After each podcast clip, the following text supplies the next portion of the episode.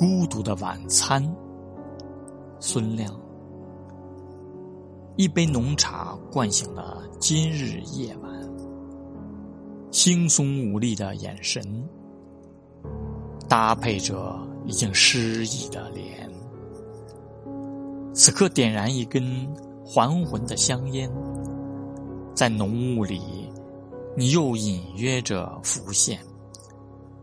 水流的滴答声，嬉戏着富有你味道的站板。烛光映衬着红酒。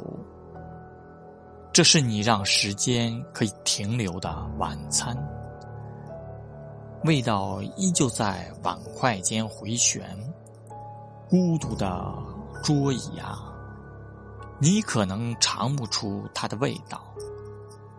我定义它叫做期盼。